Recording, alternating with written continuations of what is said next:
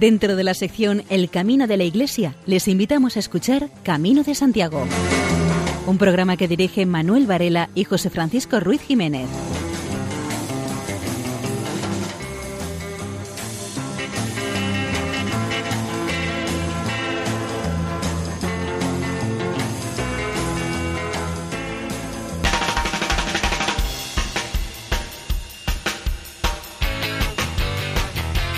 Queridos oyentes, les damos la bienvenida al programa Camino de Santiago en la sintonía amiga de Radio María. Este no es un programa más, sencillamente porque es el primer programa del recién estrenado año 2019. Intentaremos entretenerles y acompañarles en los próximos 55 minutos.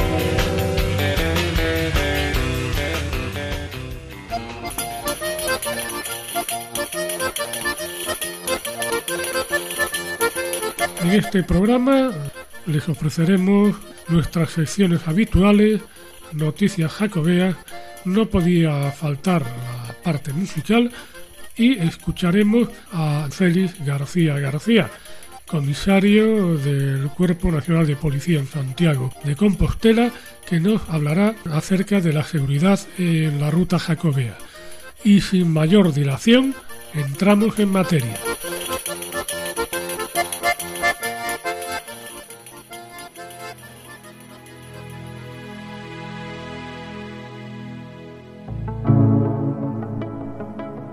Camino de Santiago de Antonio Pardal Rivas. Me gustaría verlo antes de partir. Era tan grandioso en aquellos tiempos. Una inmensa nube de miles de estrellas que no tienen causa ni tampoco fin. Camino estrellado que Dios había puesto como auxilio inmenso al que iba Santiago.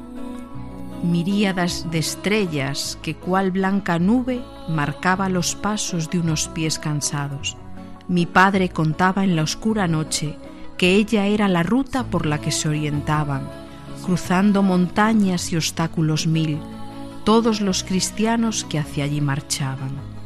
Hace tantos años que ya no lo veo, y en noche sin luna se lo ve siquiera, pues las luminarias que cubren el mundo lo ocultan y esconden, cual si no existiera. Pero allá en mi infancia yo sé que lo vi era lo más grande de la creación. Era la Vía Láctea, rodeando la Tierra como colefón a la obra de Dios. Hoy todos sabemos de agujeros negros y de nebulosas que no tienen fin, pero nuestros ojos no las pueden ver aunque se nos diga que se hallan allí. No puedo olvidarme de la inmensidad de nuestra galaxia, lechosa de estrellas, y antes de morir Quiero contemplar la gran majestad de esa inmensa estela. Quedará un rincón en todo el planeta donde la negrura persista en la noche, donde aún los humanos mantengan lo oscuro. Desde ese lugar se verá seguro. Camino de estrellas que Dios nos legó, la obra más inmensa que jamás yo vi. Cruzaré montañas, barrancos y mares por volverte a ver antes de morir.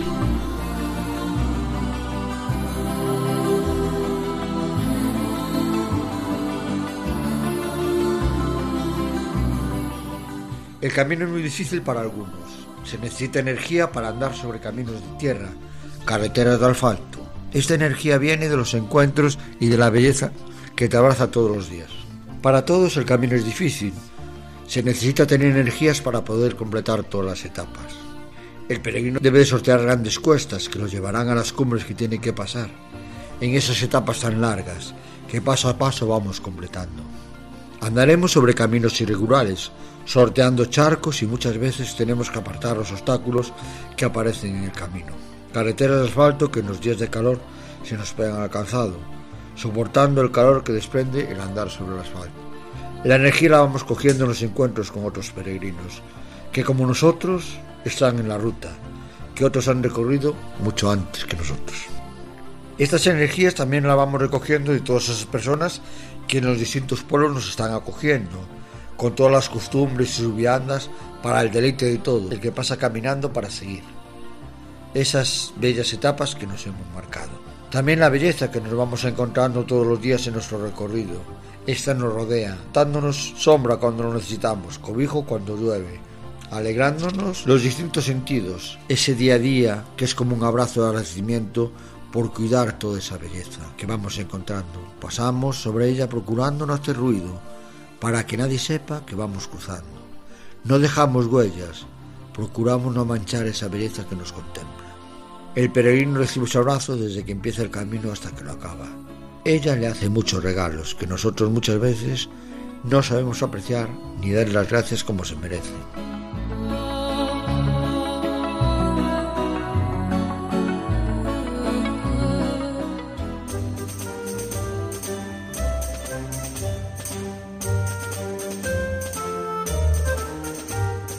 Dos gigantescas esculturas de metal con 1,80 metros de altura y 75 kilos de peso cada una, recrean a un peregrino y se emplazarán en Lalín para promover el camino de invierno.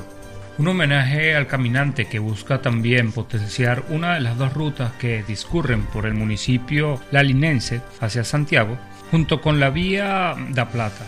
Las piezas se fabricaron por la firma Emaco, en manos del artesano cerrajero Manuel García Guerra. Están elaboradas con acero corten y tras ser ensambladas se someten a un proceso de oxidación. Ya elaboró otras esculturas similares y otras piezas para albergues o puntos de paso de la ruta jacobea. Una de las esculturas se emplazará en el acceso del camino de invierno al centro urbano de Lalín en concreto en la zona de entronque que conforman las calles Calzada, Ferrín Moreiras, Montefaro, Plaza Iglesia y González Taguada. La segunda irá en el punto de acceso al Paseo Pontiñas, como despedida figurada a los caminantes. Esta iniciativa persigue hacer más visible la condición de la LIN como paso de la ruta jacobea y contribuir a consolidar el camino de invierno, reconocido oficialmente en el año 2016.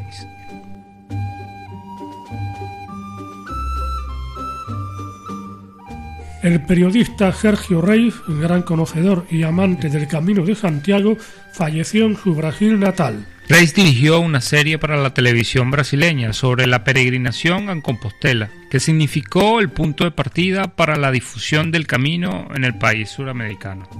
Su trabajo, de un gran rigor, quedó oscurecido por el éxito popular de Paolo Coelho. En 1999, Sergio Riz fue invitado al tercer Congreso Internacional de Periodistas en el Camino, convocado por la Asociación de Periodistas del Camino de Santiago. En su mochila traía no solo el éxito de la serie televisiva, sino también las ocho ediciones, rápidamente agotadas, de su libro O Camino de Santiago, una peregrinación en los campos de las estrellas, publicado en 1997 por primera vez y escrito desde una perspectiva cristiana. En ese volumen cuenta su propia experiencia de 1992, cuando recorrió la ruta, un año antes de que se pusiera en marcha el primer Jacobeo. En 1998 publicó una nueva obra, Emocaos no Camino de Santiago, fruto de su experiencia de conversar durante 40 días ininterrumpidos con peregrinos. Sergio Ruiz es una de las cuatro personas cuya obra promocionó el camino en Brasil, junto con los escritores Paolo Coelho y Baby Consuelo, y la cantante Ana Echarte. El Camino de Santiago perdió a su gran valedor en Brasil, un hombre que demostró años tras años su labor de proteger y promocionar las rutas jacobeas. Les vamos a dar a conocer ahora un par de páginas del libro de Sergio Rey, O Camino de Santiago, una peregrinación al campo de las estrellas.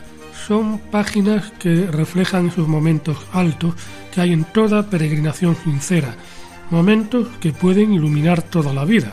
El día 6 de septiembre, día duodécimo de su peregrinación, Sergio está agotado a causa del calor. Comencé a preguntarme qué hacía allí, el porqué de tamaño esfuerzo.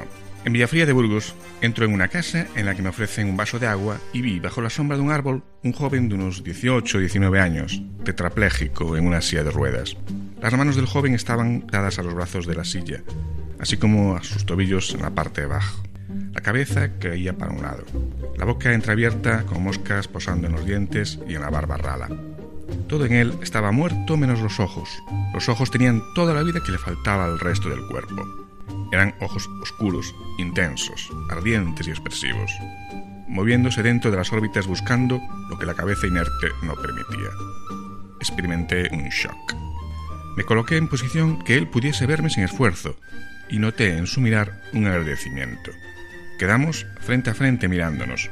Un hombre gastado por el tiempo, sudado, mochila a la espalda, camiseta y pantalón corto, haciendo algo que aquel joven nunca haría en este mundo.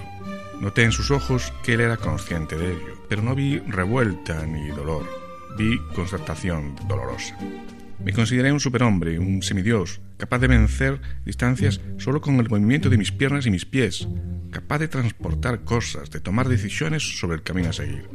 Caí en la cuenta, mirando a aquel ser, que mis quejas de algunos minutos atrás eran fruto justamente de algo de lo que debería enorgullecerme, y mucho más que eso, ser agradecido. Llegué junto a él, alejé las moscas que estaban en su boca. Quería ayudarlo de alguna forma. Me consideraba casi culpable por ser como soy, Quería mostrarle que yo era sensible a su prisión, la prisión de su cuerpo. Nos miramos fijamente. El tiempo se paró entonces. No noté el sudor, no sentí ningún dolor. Yo me paralizaba y me integraba en aquel cuerpo inerte. Yo entraba dentro de él y vivía su drama, y quería que él entrara en mí y viviese mi plena capacidad física. Noté en sus ojos brillantes que me entendía y noté que no me culpaba de nada. Dos días después, el autor de estas líneas, Sergio Reis, a la salida de Castrojeriz, acomete una fuerte subida y sigue escribiendo lo siguiente. El entrenamiento adquirido con más de 290 kilómetros recorridos hacía que yo sintiera el gran y real placer de caminar. Me acordé mucho del tetrapléjico de Villafranca de Burgos, de su inmovilidad, de sus ojos negros. Mi pecho jadeaba. Sin dejar de andar, acelerando el paso, casi corriendo, levanté los brazos todo lo que pude, tiré el bastón y grité, grité a pleno pulmón. Gracias, Dios mío, gracias. Mi materia es fuerte, Haz mi espíritu tan fuerte como ella. Soy un hombre. Puedo hacer mil cosas y no me gasto. Me perfecciono con el cansancio como el espíritu se perfecciona con el dolor. Ayúdame. Gracias, muchas gracias, Dios mío. Pasaron varios días y Sergio Reis está ahora extenuado después de 24 días de marcha por el camino de Santiago. Y en su ascensión al cebreiro resbala y se hiere la rodilla. Y escribe entonces. Y la fava no llegaba nunca. ¿Qué estoy haciendo aquí? me pregunté. Yo ya me había hecho aquella pregunta antes, el día en el que había encontrado un joven tetrapléjico. Yo estoy aquí aprendiendo, me respondí. Vamos a llegar allá, joven, nosotros los dos. Hago esto por mí y por ti. Rezo para que estés conmigo caminando, subiendo al cebreiro de la vida, cuantos fueran y donde estuvieran. Ven conmigo, joven, ven a ver el cáliz de Santo Grial. No sé si yo te llevo o tú me llevas, pero no importa, vamos juntos por todos cuantos son como tú y por todos cuantos son como yo. El día 24 de septiembre de 1992, Sergio Reis llega a la Catedral de Santiago. Asiste de rodillas a la misa del peregrino y reza largamente por todos aquellos a los que conoció en el camino y rezó mucho por el chico tetrapléjico de Villafría de Burgos. Cruce de camino. Se hace camino al leer proyecto de fomento de lectura en las universidades de Burgos, Extremadura y León. Se trata de promocionar y potenciar el papel que desarrollan las bibliotecas universitarias en la promoción lectora y la difusión cultural como lo integrador de cada comunidad universitaria. El eje que une esta iniciativa son los dos caminos que cruzan, la Ruta de la Plata y el Camino de Santiago. En concreto se trata de poner en el mapa el Camino de Santiago y de la Ruta de la Plata, fragmentos de texto, novelas, etcétera, que hagan referencia a alguna de las localidades por las que transcurren estas rutas. A lo largo del curso se convocan tres concursos, uno por cada biblioteca. Recorre el camino, regala un poema y fragmentos del camino. Quienes participan en el concurso que propone la biblioteca de la Universidad de Burgos, recorre el camino hacen lo siguiente. Primero, seleccionan una obra, un texto que haga referencia a un lugar por el que discurra la Vía de la Plata o el Camino de Santiago. Segundo, se hace una foto con el libro, un vídeo leyendo el fragmento o simplemente seleccionan el texto donde aparece el lugar por el que pasa alguna de las dos rutas. Tercero, envían la foto, el vídeo, el fragmento de texto, novelas, cómics, a través de un formulario en la página web.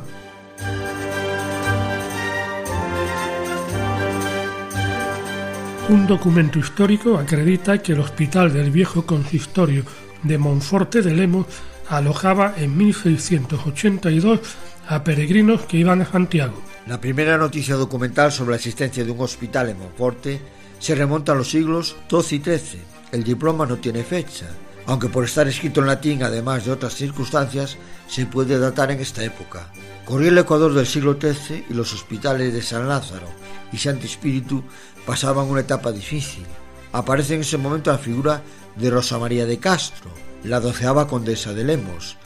En 1752 se acuerda en Madrid entre el Ayuntamiento de Monfort y la condesa la donación del edificio del hospital y de la iglesia que había dentro de su ámbito a los hermanos de San Juan de Dios, dotándolo Rosa María del que poseía en la población que era el Hospital de San Lázaro. Una de las condiciones establecidas a los hermanos de San Juan de Dios era que los peregrinos que pasasen por Monforte se les daría en simple cubierta la noche del viaje.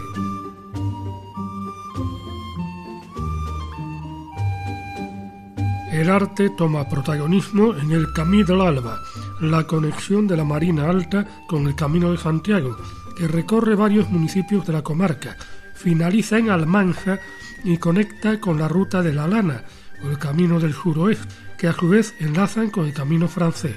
Se trata de una iniciativa con la que se pretende llenar de color este recorrido a través de diferentes murales que se pintarán en cada una de las localidades por las que transita esta ruta. Sabia, Jesús, Pobre, El Berger, Pego y Forna. El proyecto artístico nació de la idea de Ana Want, quien se inspiró en una visita a Jesús Pobre. Le pareció una buena idea realizar una serie de murales para dar más color y más importancia al camino, que sea atractivo más para los peregrinos. Hay conversaciones con las diferentes localidades implicadas para poder concretar dónde y cuándo se pintará el mural. En algunos de ellos ya hay ubicación escogida. El Pego cerca de la zona deportiva del Puyol, en un enorme muro del recinto de la Sociedad Agraria Riegos Bullentó. Se está plasmando el primer mural de la serie. Este primer mural tendrá imágenes representativas del municipio.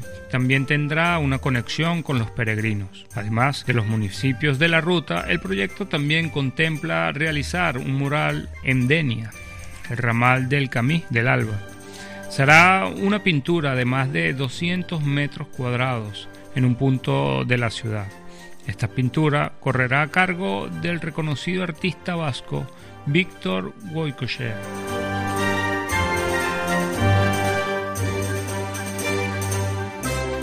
La comisaria del próximo Año Santo, Cecilia Pereira, considera que la cita más importante que tiene Galicia es el Sacobeo, Cecilia Pereira Miramón, comisaria del Sacobeo 2021, precisa que el lema que acompañará a esta celebración será Un Sacobeo de todos. La idea es que la celebración repercuta no solo en Santiago o Galicia, sino en todos los municipios por los que pasa el camino. Para la comisaria el Sacobeo supone una excelente oportunidad cultural. Como referente para programar el Año Santo de 2021, Celia Pereira echa la vista atrás para fijarse en la celebración del último Sacobeo, en 2010. En aquella ocasión se programaron en Galicia más de 2.000 eventos relacionados con las artes escénicas, la gastronomía, competiciones deportivas, foro de pensamientos o exposiciones. Teniendo en cuenta estos datos, se espera que el próximo año santo de 2021 sirva para promover la cultura gallega. Se contará con artistas de Galicia y también con empresas gallegas para trabajar en las actuaciones de artistas internacionales, Habrá artistas de talla internacional que aprovechando la celebración de Sacobeo actuarán por primera vez en Galicia.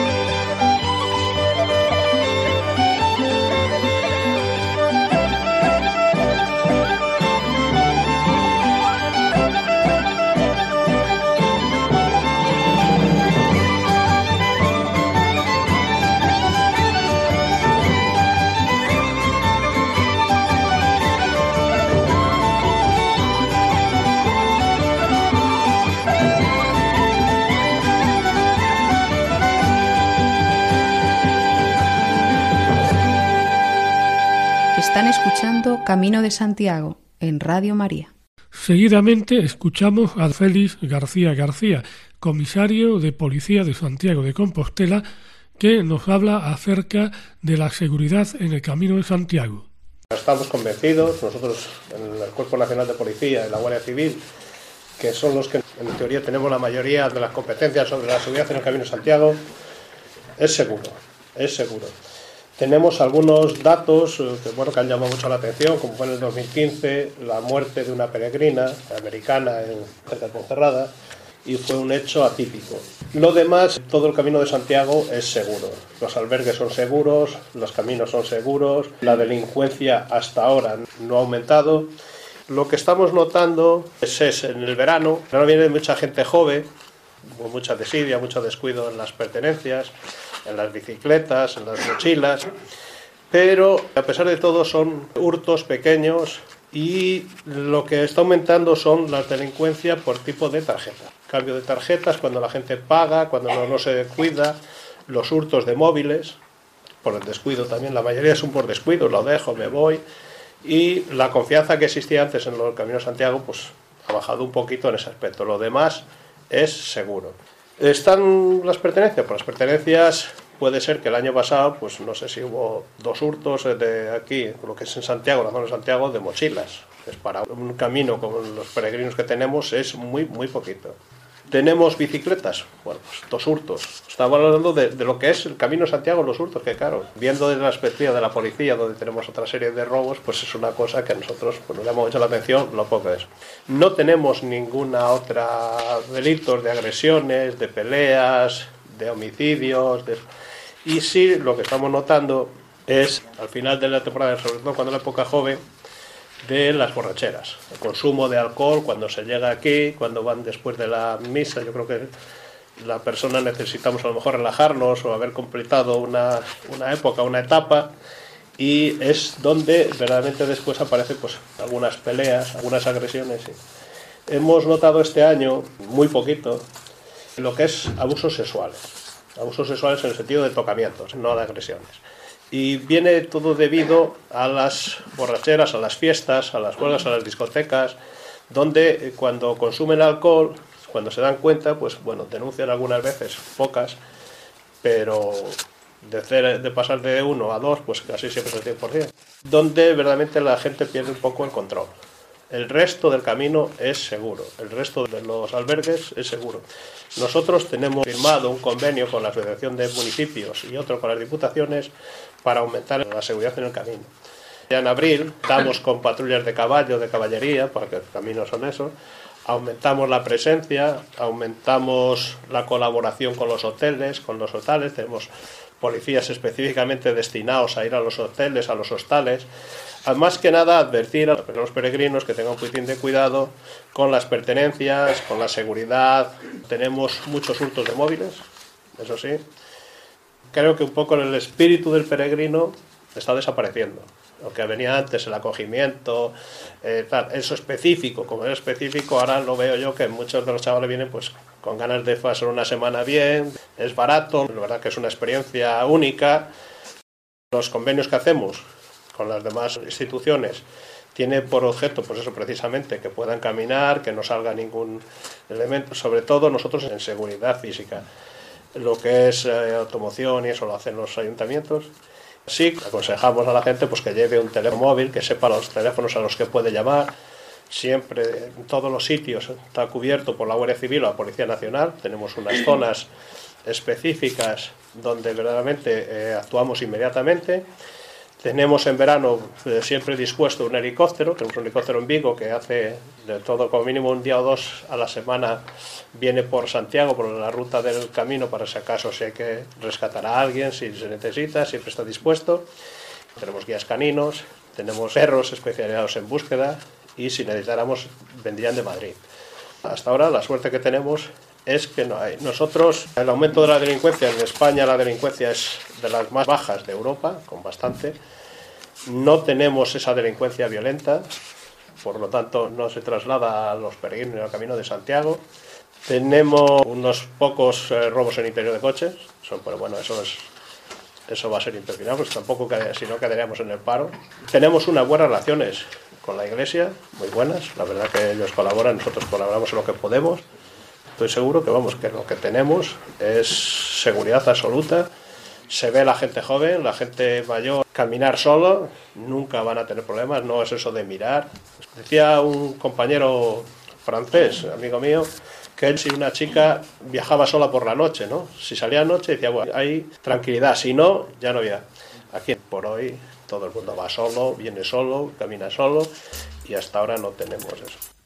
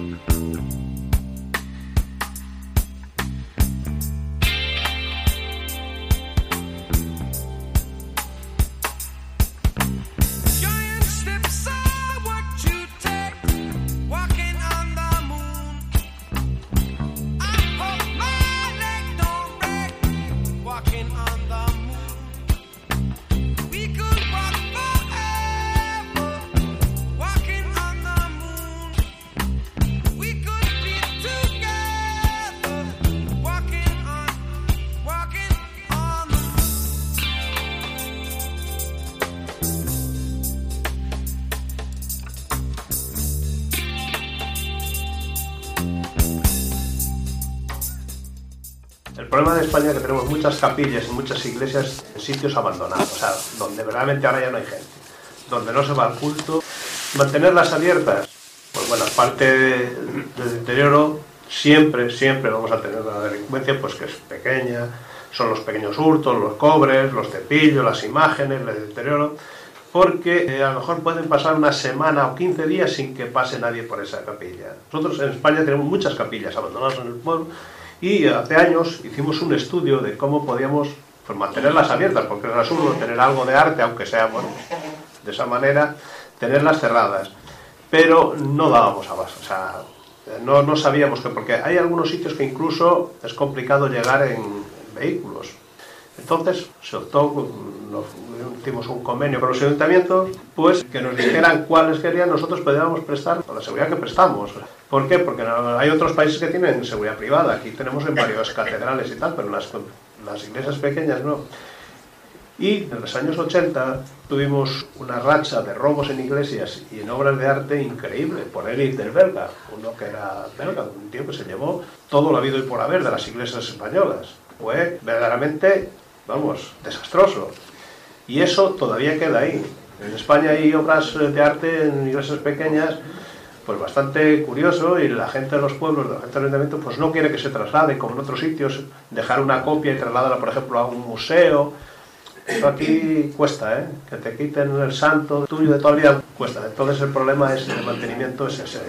Pero sí que es verdad que España hoy por hoy tenemos algunos cuatro drogadictos que a lo mejor te llevan el cepillo, te llevan las monedas, pero realmente no tenemos una delincuencia. Sí tuvimos en los 80, tuvimos un grave problema, muy grave problema en España y en Europa. El año pasado, pues tuvimos el robo de varias campanas de cobre. Y se daba la gente cuenta, pues a lo mejor a los 15 o 20 días, no sabían cuándo había sido. Entonces, pues es complicado, ¿eh? A mí me gustaría que estuvieran todas abiertas. ¿eh? Acabamos de escuchar al comisario del Cuerpo Nacional de Policía en Santiago de Compostela, Félix García García, que nos ha hablado acerca de la seguridad en la ruta jacobea.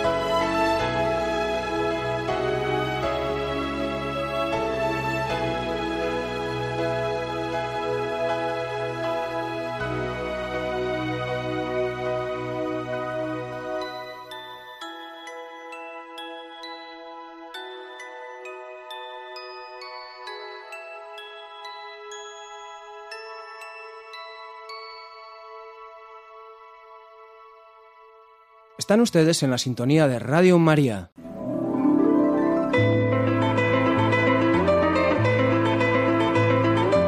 María José López nos habla acerca de José Luis Azcárraga Bustamante en su sección Páginas en el Camino.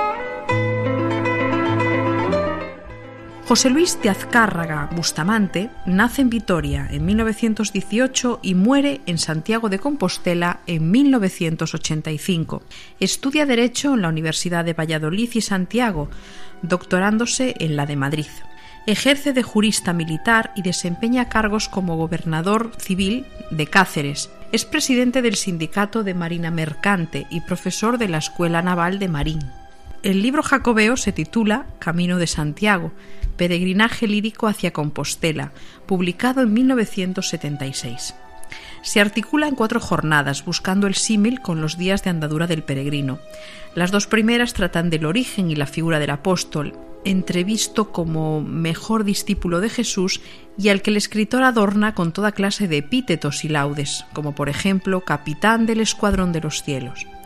Resulta resañable la reivindicación de Santiago como matarife de infieles que han suplido la cruz cristiana por la media luna del Islam, haciéndole intervenir milagrosamente en las batallas de Clavijo y de Simancas.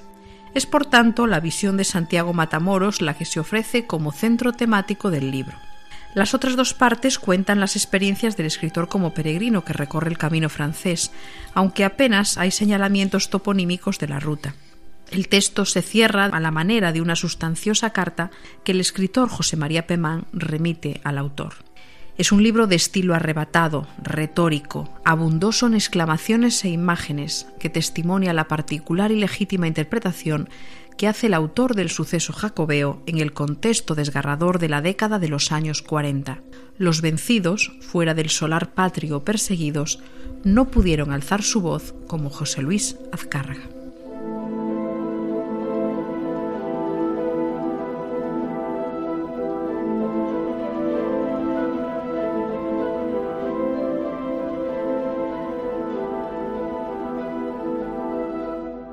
Llevamos unas semanas escuchando las reflexiones de Monseñor Munilla, obispo de San Sebastián, sobre lo que nos enseña a los peregrinos el camino de Santiago. En esta ocasión nos habla del equipaje. Equipaje que debe ser ligero para que no nos limite el caminar. También nuestros apegos nos impiden caminar con ligereza hacia Dios. La cuarta característica de la espiritualidad del peregrino. El peregrino lleva un equipaje ligero. Esto es muy importante. ¿Eh? tú ves ahí a los inicios del camino, pues que algunos salen con unas mochilas, madre mía, ese va, a hacer todo el camino con esa mochila. Es imposible, no va a aguantar. Yo recuerdo haber hecho el Camino de Santiago con un grupito de jóvenes en Zumárraga hace ya bastantes años, ¿eh? no sé si eran 15 o, igual 20, yo qué sé. Y salimos desde Roncesvalles y claro, te dabas cuenta, pero qué, pero qué mochilas llevábamos, pero qué ingenuos que éramos, ¿no? Ya cuando llegamos a Pamplona y en Estella, después de haber pasado el puerto del perdón, madre mía, aquello era tremendo, ya nos vimos en la oficina de correos haciendo paquetes para enviar cosas a casa. Y, me hizo gracia porque había colas de peregrinos que habían sido tan ingenuos como nosotros, que también habían metido en la mochila más cosas de las prudentes, de las necesarias, y todo el mundo haciendo paquetes para enviar a casa cosas de vuelta. Vamos, era una metáfora de la vida, ¿sabes? El equipaje tiene que ser ligero, las alforjas llenas y pesadas no sirven para esta vida. El peregrino ha de coger lo indispensable para el camino. Si no te apegas a las cosas y son un lastre, un lastre. Hace poco alguien que, que está haciendo mudanza me decía que, que, es increíble la cantidad de cosas que acumulamos inútilmente en la vida.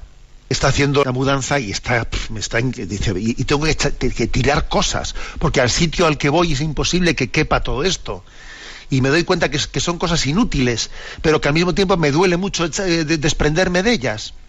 ¿Y sabéis lo que me decía? Que sentía envidia de las monjas de la Madre Teresa de Calcuta, que por sus constituciones y por su carisma, cuando cambian de destino, se lo comunican la víspera, la víspera a las monjas. Y todo su equipaje cabe en un pequeñito atillo de un par de kilitos. Se preparan al día siguiente y se van y me decía ella, aquí me ves a mí amargado con qué tiro, no tiro, con un camión de mudanzas.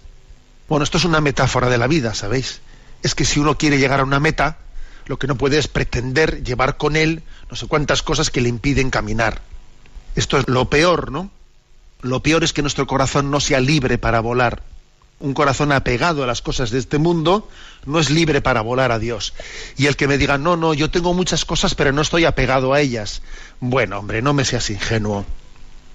Si no tuvieses apego a todas esas cosas de las que estás rodeado, seguro que hubieses encontrado ya muchas razones y ocasiones para desprenderte de ellas.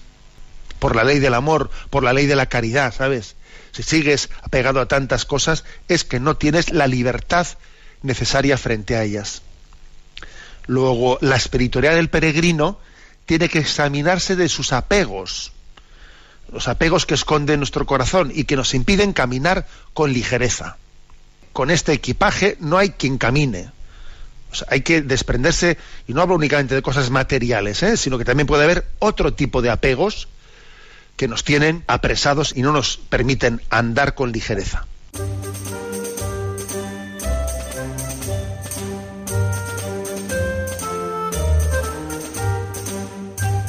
El gobierno gallego otorga casi 100.000 euros en ayuda a 20 asociaciones del Camino de Santiago el Gobierno de Galicia concede ayudas por valor de 90.000 euros a 20 asociaciones de amigos del Camino de Santiago.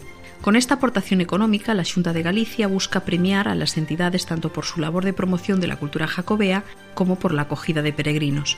En esta última categoría se enmarcan las aportaciones a seis asociaciones. Se trata de la Asociación Jacobea de Almería Camino Mozárabe, la Asociación de Amigos del Camino de Santiago y de la Santa Cruz, la Asociación de Amigos del Camino de Santiago de Miranda del Ebro, la Sociata Linor Camino de Santiago, la Federación Española de Asociaciones de Amigos del Camino de Santiago y la Asociación Zamorana de los Caminos de Santiago. Esta última se llevó la mayor parte, fueron 10.000 de los 27.280 euros dedicados a esta partida. De 35.000 euros fueron las ayudas a la otra gran categoría de esta convocatoria.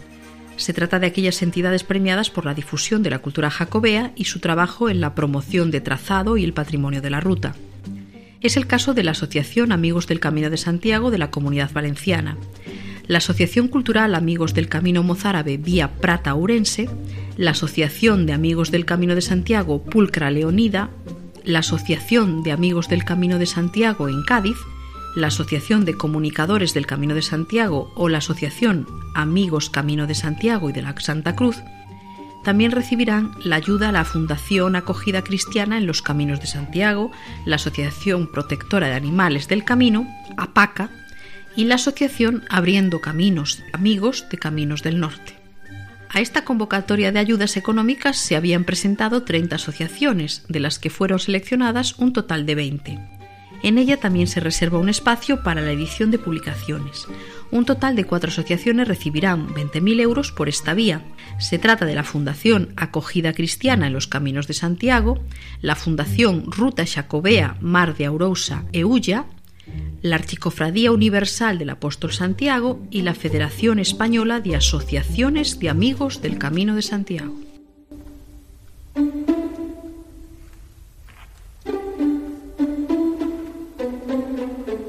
El gobierno gallego invertirá 3 millones de euros en acondicionar y señalizar la Vía de la Plata.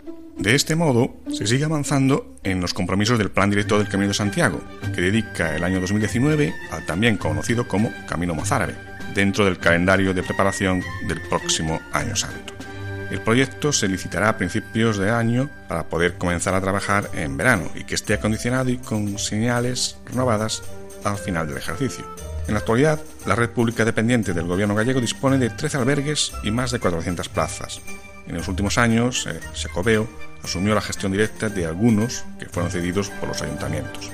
Y está previsto el acondicionamiento o construcción de un albergue a lo largo de la Vía de la Plata, para responder a las necesidades de los peregrinos a caballo. La Vía de la Plata mantiene en los últimos años una afluencia constante de peregrinos, que lleva a superar los 9.000, con un importante margen de crecimiento. El 60% de los peregrinos son españoles y entre los de otras nacionalidades destacan portugueses, alemanes, italianos, franceses, estadounidenses, británicos, holandeses y belgas.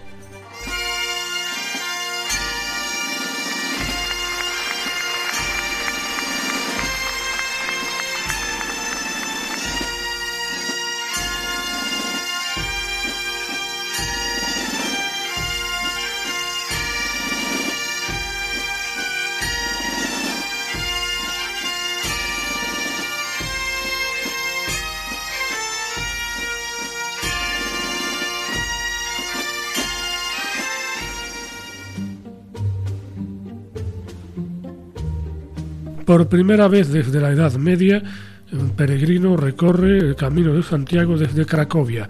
Tomás Jedrzejewski fue un peregrino polaco que ha atravesado cuatro países.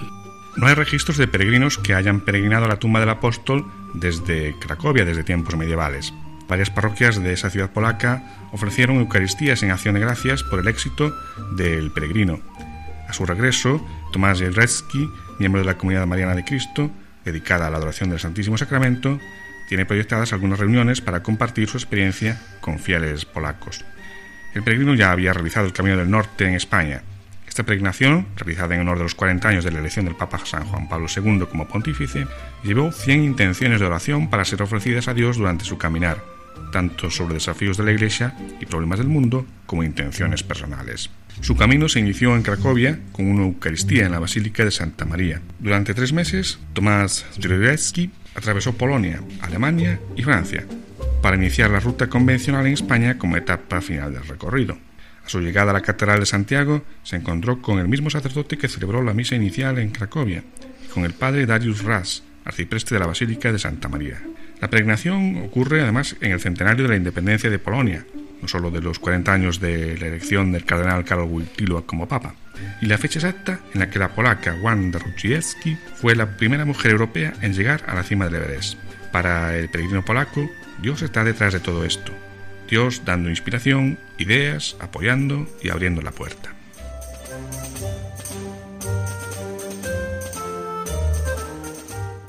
El deán de la Catedral de Santiago, Segundo Pérez, reconoce que resultará muy difícil y complicado organizar los accesos al templo si el flujo de peregrinos sigue aumentando. La catedral de estilo románico más grande del mundo se queda pequeña ante el nivel de visitantes actual. El deán de la catedral dice que no le ve mucha solución porque hay lo que hay y es lo que es. Quisiera que tanto el servicio material como espiritual fuese mejor, pero no sabe si podrá hacer mucho más. Eso sí, intentarán hacerlo lo mejor que puedan. El deán también se refirió a la visita al Pórtico de la Gloria, que cuesta 10 euros. Segundo Pérez apostó por replantear el tema de cara al año Sacobeo, porque quitar el pórtico en año santo es quitar su uso catequístico y espiritual de la peregrinación. Reivindicó que el pórtico pertenece a la peregrinación, no al museo.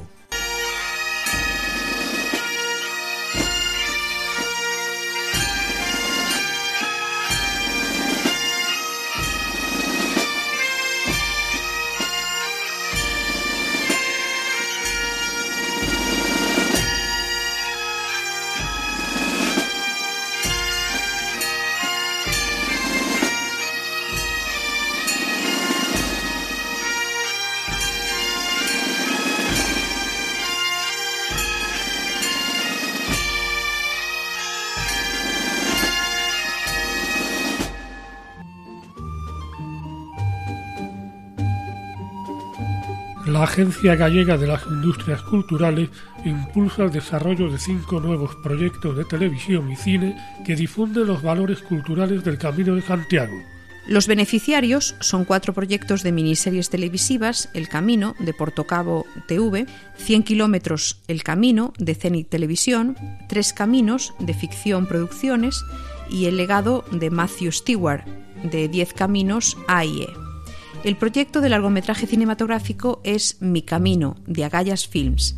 Entre ellos se distribuyen los 75.000 euros que se destinarán al proceso de preproducción de estos cinco títulos. Ahora estas empresas disponen de cuatro meses para desarrollar las ideas propuestas y entregar el resultado de los trabajos. Una comisión de valoración seleccionará uno de estos proyectos para cofinanciar su producción con una ayuda de un millón de euros, en caso de que se trate de película de cine o de un millón y medio de euros si es de una miniserie. El importe que percibirá el título beneficiario de la segunda fase no podrá superar el 30% del total del coste de su producción. Con esto lo que se quiere es promover las rutas jacobeas mediante la realización de una obra audiovisual que por sus características tenga una alta capacidad de distribución internacional.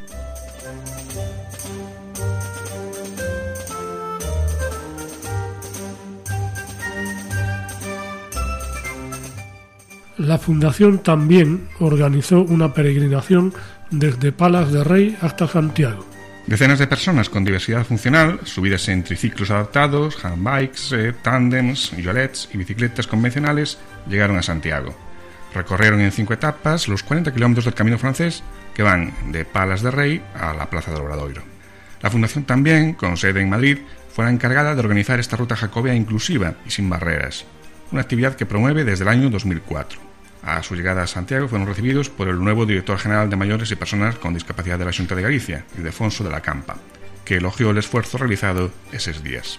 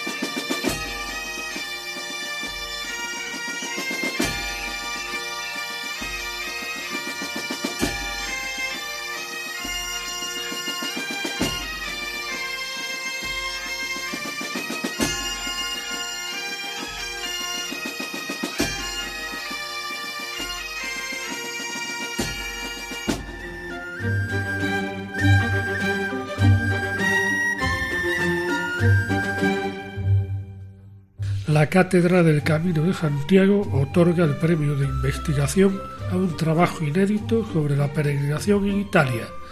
Se trata de la segunda edición de estos galardones que impulsa esta iniciativa académica creada por Cultura y Turismo, la Universidad de Santiago de Compostela y la Catedral. La italiana Antonella Palumbo fue quien recibió el premio de investigación por un trabajo alrededor de la peregrinación en Italia. Antonella compara la peregrinación a Santiago de Compostela y al santuario de San Miguel en Monte Gargano, en el sur de Italia. Para dar este reconocimiento se valoró su originalidad y la especial atención prestada a uno de los capítulos menos conocidos de la peregrinación en las vías secundarias, los Trattori, donde era destacada la presencia de capillas dedicadas al apóstol Santiago y al arcángel. Este premio, otorgado por la cátedra, supondrá un impulso económico para que la autora pueda continuar con su investigación Además, le facilitará el acceso a documentación y bibliografía presente en la biblioteca de la cátedra, que está en el Centro Internacional de Acogida al Peregrino, en Santiago de Compostela. Antonella Palumbo recoge así el testimonio de la profesora Rosana Bianco, de la Universidad de Studi di Bari, la premiada en la primera edición. A este reconocimiento se suman las becas que este año, por primera vez, otorga esta cátedra. Se trata de un estudio sobre la demarcación del camino portugués, realizado por el investigador Carlos Manso, y otro estudio sobre los hospitales del Camino de Santiago, que permitirá hacer un cartografiado de estos hospitales, y está a cargo de Estefanía López.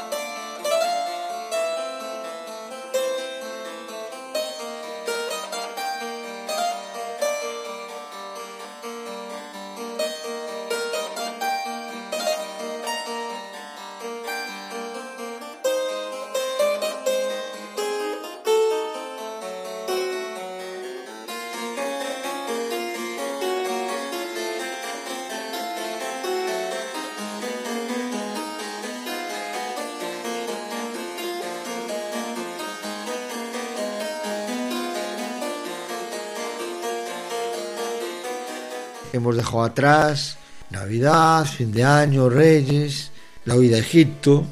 Nos enfrentamos un año más y un reto más. Un camino más, buen camino, compañeros. Y despedimos nuestro primer programa del año. Nos disponemos a hacer una nueva y dura etapa que esta vez discurrirá entre las localidades de Barquisimeto y Salzburgo Hasta dentro de dos semanas, buenas noches y feliz andadura.